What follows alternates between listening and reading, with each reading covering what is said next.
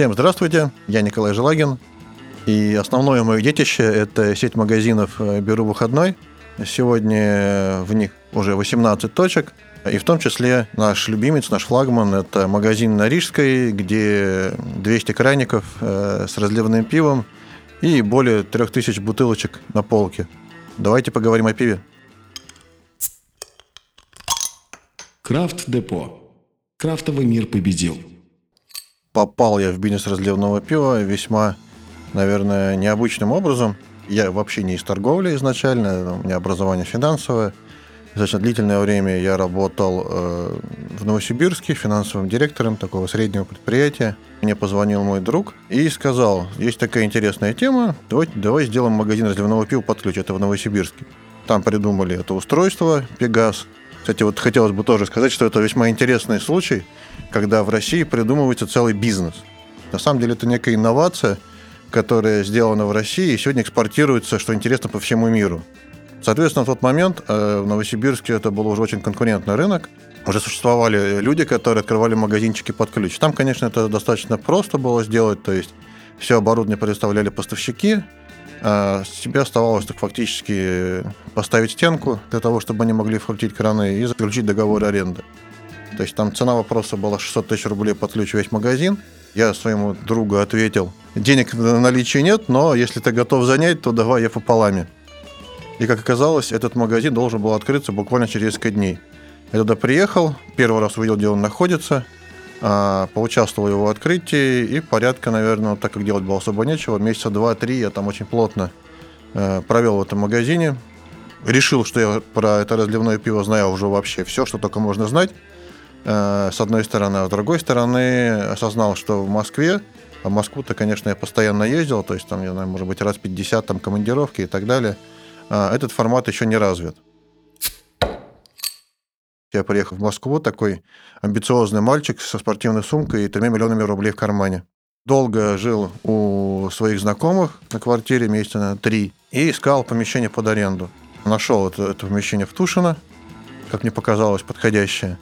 И, собственно говоря, снял там же рядышком квартирку. Просто очень хорошо помню говорит, тот момент, когда я Зашел в это помещение, поставил табуретку, а там было реально вот такое голое помещение, одна табуретка, больше ничего вообще не было. Думаю, так, отлично, что делать дальше? Когда ты приезжаешь в, в Москву, то на самом деле не знаешь, ну, ничего. Ты не знаешь, где там банально купить, там, не знаю, компьютер, ты не знаешь, где там ближайший историю магазин, ты не знаешь, там, кого нанять э, там, для ремонта и так далее. То есть, соответственно, конечно, первый магазин дался таким да, потом и кровью. Но на самом деле ошибок было достаточно много. Их было прям очень много.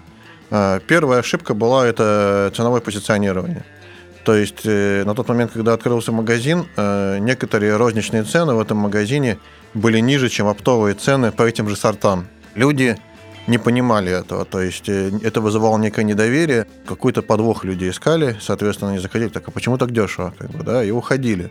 В целом они правы, потому что на самом деле косты в Москве очень высокие по сравнению с другими регионами. Цены, которые есть на пиво, они оправданы. Они оправданы высокими, высокими затратами. Пришлось цены поднимать, но их надо было поднимать очень постепенно, плавно. И вот на данный момент я тоже стараюсь держать цены чуть ниже среднерыночных, но не сверхнизкие, потому что это людей отпугивает. Вторая ошибка это было то, что я подумал, что легко привезти из Сибири, особенно в температуре пива, э, на догрузе. То есть это надо было там ввести, не знаю, там 40-50 кек, и это та температура, то есть там плюсовая, там плюс 3, плюс 5 да, градусов, которая очень слабо востребована. Ну, то есть люди либо возят уже заморозку минус 18, либо уже более сильно, сильно плюсовые температуры. То есть найти вот такую попутную машину в Москву было крайне сложно. Мой вот товарищ садился на машину, объезжал все стоянки грузовых машин в Новосибирске и спрашивал, кто едет в Москву. Ну, ошибок было много. Ошибок было с холодильной системой ошибка, например. То есть, да, холодильные системы же, они очень э, бывают разные. А, и на тот момент у меня не было кондиционера в помещении, а холод выбрасывался внутрь магазина. То есть, а холодильный агрегат стоял сверху на холодильной камере – и вот случилось то самое жаркое лето, о котором все помнят, когда было практически плюс 40 в Москве. Это было сумасшествие, совершенно сумасшествие, потому что когда на улице плюс 40, в помещении там, наверное, плюс 50, все обливаются потом, и покупатели, и продавцы, а при этом холодильник не работает, потому что у него защита от перегрева плюс 36 градусов.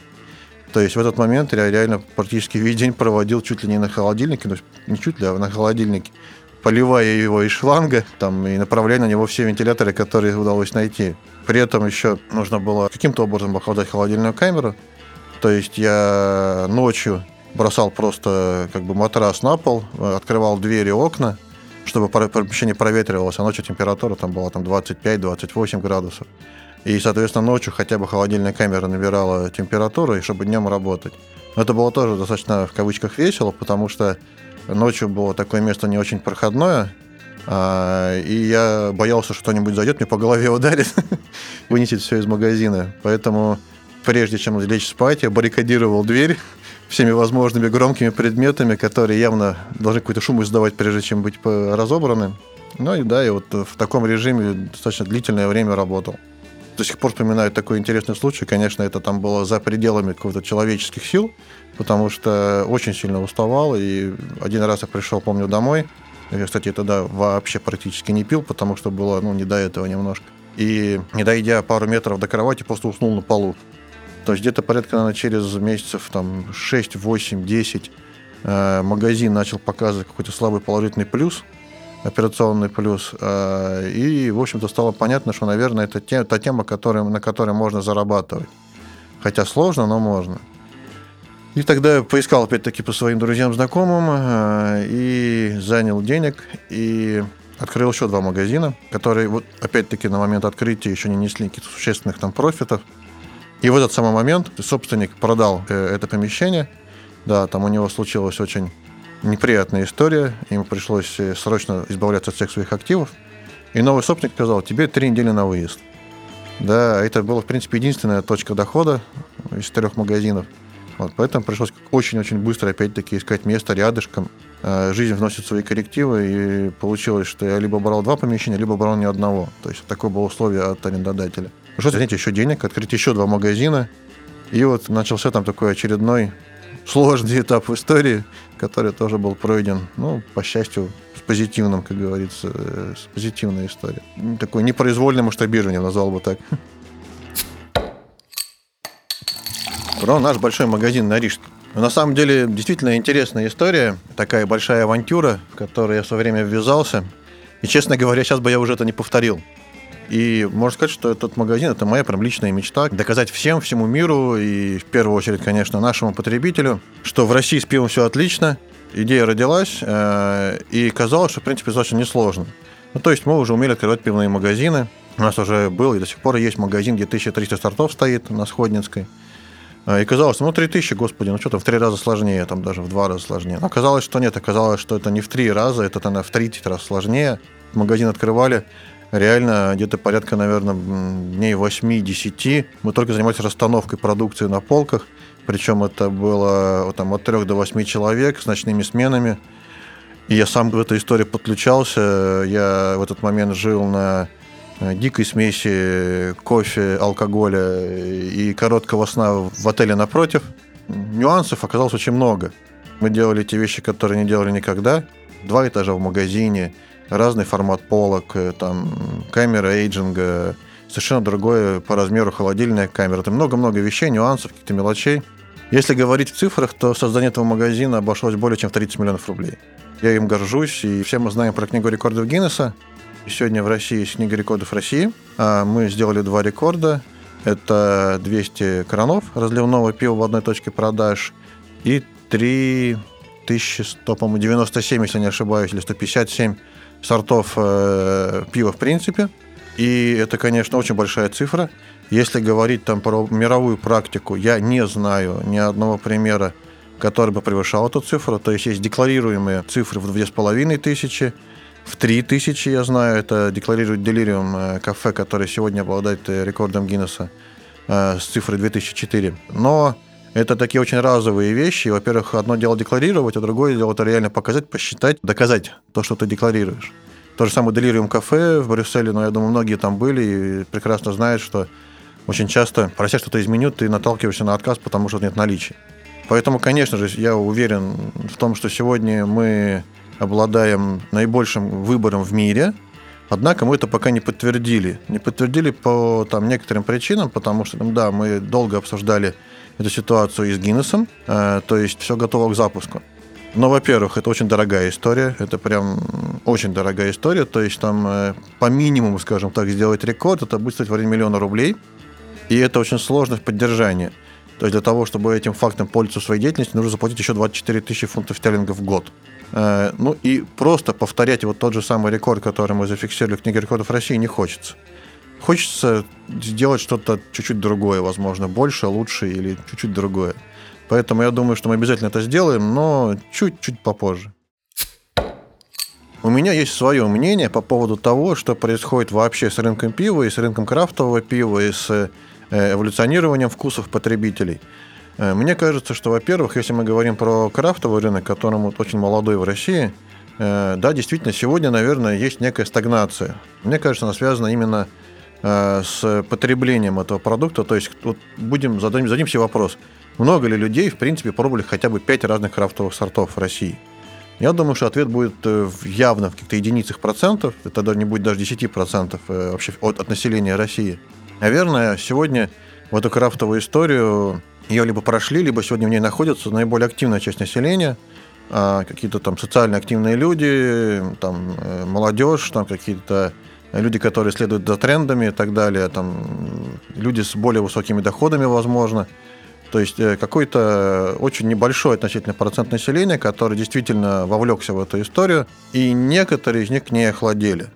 В связи с этим я считаю, что есть некоторая стагнация, э, но стагнация не падение, а такой некий, как бы, скажем, заморозка. Но, наверное, с моей точки зрения, нас точно ждет вторая волна крафта. Э, это пойдет тогда, когда подавляющее большинство населения попробует этот продукт и заинтересуется им для того, чтобы расширить свой пивной кругозор. Обычно это, конечно, люди заходят либо через крепкие плотные сорта, либо через хмель, то есть да, через все хмеленные вещи. Человек пробует, всегда первое впечатление – это некий шок. То есть люди спрашивают, это тоже пиво? Да, это тоже пиво. Соответственно, начинаем рассказывать, начинаем объяснять, стараемся дать другие какие-то вещи на пробу. И человек начинает интересоваться. Он начинает интересоваться, как этот продукт производится – какая у него история, какие бывают стили, какие сорта, где он приносит. Вообще, в принципе, интересоваться темой. И, конечно же, он пробует очень много всего. То есть не исключено, что он в итоге остановится не на каких-то крафтовых историях, возможно, он остановится на какой-нибудь классической Бельгии, там, на трипелях, там, да, или вообще, возможно, просто там немецких вайценах. Но он не исключено, что остановится на чем-то отличном от простого классического лагеря. Есть карикатура, э, там, да, которую, наверное, все знают, Evolution of Beer То есть, э, когда ты есть там, э, как, как развивается там человек, от обезьяна к человеку. То же самое сначала лагеры, потом э, ипы, потом э, стауты, потом кисляки, а потом опять лагеры. Очень существенная доля действительно тоже возвращаются на лагеры. Ну почему? Потому что немножко устаешь пробовать, устаешь искать что-то нового, хочется попить что-то просто классического, хорошего, и действительно гениально, потому что сварить э, хороший лагерь намного сложнее, чем там сделать хорошую ипу.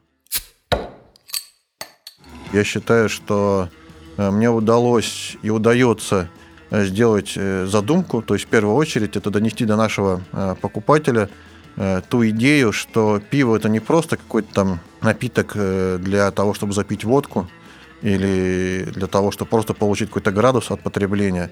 Это очень сложная, многогранная культура, которая тоже достойна рассмотрения и интереса, ну, ну, не меньше, чем вино, например.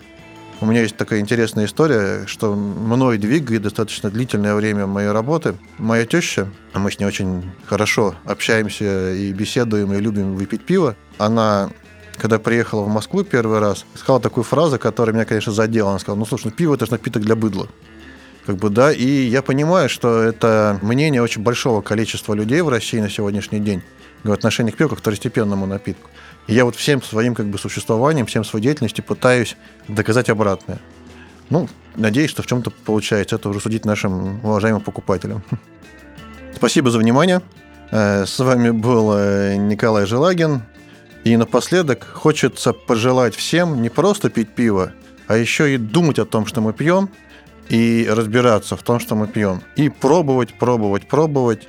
Каждый может найти в пиве то, что нравится лично ему. Но для этого нужно немножечко постараться. Крафт Депо. Крафтовый мир победил.